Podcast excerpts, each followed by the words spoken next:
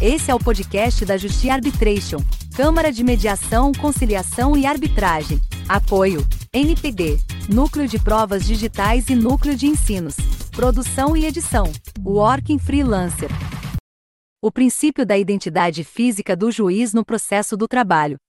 O presente trabalho tem como escopo tecer considerações acerca do tema em destaque sem a intenção de esgotar seu conteúdo, tampouco cansar o leitor, firmando posicionamento e permitindo discussões construtivas para o aprimoramento do direito. O princípio da identidade física do juiz encontrava-se inserido no artigo 132 do Vetusto CPC, Código de Processo Civil, de 11 de janeiro de 1973. Artigo 132 O juiz, titular ou substituto, que concluir a audiência julgará a lide, salvo se estiver convocado, licenciado, afastado por qualquer outro motivo, promovido ou aposentado, casos em que passará os autos ao seu sucessor. Parágrafo único. Em qualquer hipótese, o juiz que proferir a sentença, se entender necessário, poderá mandar repetir as provas já produzidas. O fundamento cardial para que o princípio fosse observado no ordenamento jurídico brasileiro é o de que o juiz que conduz a audiência de instrução tem melhores oportunidades de avaliar a prova oral coletada. Este não se atentará apenas ao texto cru, tendo em vista ter observado as condições psicológicas em depoimento como, se estão depondo aparentando nervosismo, se estão gaguejando, titubeando, se estão depondo com ironia, este fundamento também serviu de base para que, mesmo havendo recurso, a sentença, desde que obedecida a razoabilidade, não merecesse reforma, pois o magistrado que colheu as provas teve contato direto com as partes, testemunhas, observados os aspectos referidos. Hoje, estamos no século XXI, o avanço da tecnologia não é mais iminente sim atual, e ainda temos o caráter vanguardista da justiça do trabalho. Graças a isso foi criado o PJE, Processo Judicial Eletrônico, e com ele, o PJE Mídias, dispositivo no qual as audiências podem ser gravadas e revistas a qualquer momento, por qualquer magistrado, podendo este também observar os aspectos psicológicos manifestados durante a prova testemunhal. Por razões óbvias, esta tecnologia obteve recrudescimento em 2020, como corolário da pandemia da Covid-19. Haveria então necessidade de manutenção do referido princípio? A Justiça do Trabalho sempre entendeu não ser razoável, vide súmula 136, TST. Não se aplica às varas do trabalho o princípio da identidade física do juiz, exprejulgado número 7. Nessa mesma linha de raciocínio, já havia se posicionado anteriormente o STF, Supremo Tribunal Federal, consoante também entendimento sumulado. Súmula número 222, STF. O princípio da identidade física do juiz não é aplicável às juntas de conciliação e julgamento da Justiça do Trabalho. Em que pese o cancelamento da súmula 136, TST, a súmula do STF permanece em vigência.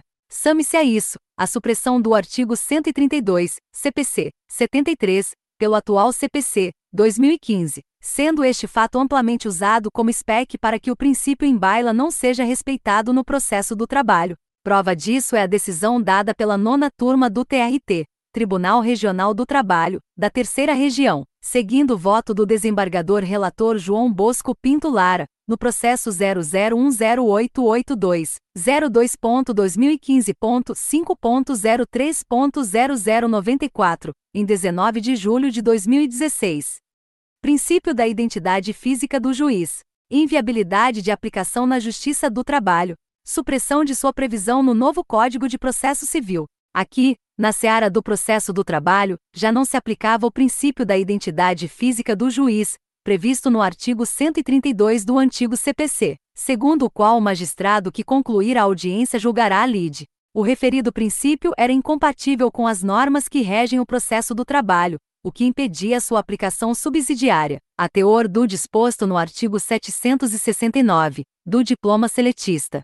Sabe-se que o processo laboral é orientado pelos princípios da celeridade e economia processual, permitindo a rapidez na tramitação do processo, o que é indispensável quando a controvérsia envolve créditos cuja natureza é eminentemente alimentar. A supressão do princípio da identidade física do juiz do novo Código de Processo Civil coloca uma pá de cal sobre o assunto. De se notar que o artigo 652, do diploma seletista atribui às juntas de conciliação e julgamento, atualmente varas do trabalho, a competência para julgar os dissídios, e não ao juiz que realizou a instrução. Não obstante a supressão de positivação do referido dispositivo, na prática, não se pode adotar inobservância de seu entendimento. Respeito a esse entendimento já havia desde o CPC 39, como se pode observar da leitura de seu artigo 120.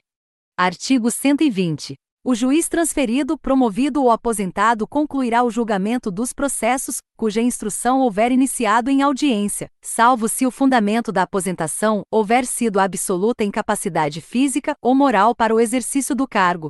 O juiz substituto, que houve funcionado na instrução do processo em audiência, será o competente para julgá-lo, ainda quando o efetivo tenha reassumido o exercício. Parágrafo único. Se, iniciada a instrução, o juiz falecer ou ficar por moléstia, impossibilitado de julgar a causa, o substituto mandará repetir as provas produzidas oralmente quando necessário. A despeito de redação diversa, o sentido é o mesmo, e este foi respeitado pelos CPC anteriores, 1939 e 1973. O Novel, 2015, é que o suprimiu. No cotidiano, no empirismo, infere-se que é necessária sua manutenção, seja ele positivado ou não tendo em vista que o objetivo primordial do direito é a segurança jurídica. Completamente desarrazoado é um processo ter sido instruído por um juiz e julgado por outro. Criar-se-ia mais uma celeuma jurídica, e isto é algo desnecessário. Elas já nascem a todo momento e pululam em todos os tribunais. Ademais, mesmo que não haja positivação, o artigo 366, CPC, 2015 deixa implícito o norteador, Encerrado o debate ou oferecidas as razões finais, o juiz proferirá sentença em audiência ou no prazo de 30, 30 dias. Ainda no mesmo diploma, com o fito de se trazer proximidade entre juiz e prova testemunhal, é que também se encontra positivado o artigo 449, determinando que, regra geral, as testemunhas devem ser ouvidas na sede do juízo. Oralidade e celeridade são aspectos norteadores da justiça do trabalho, Segurança jurídica é referência do judiciário como um todo.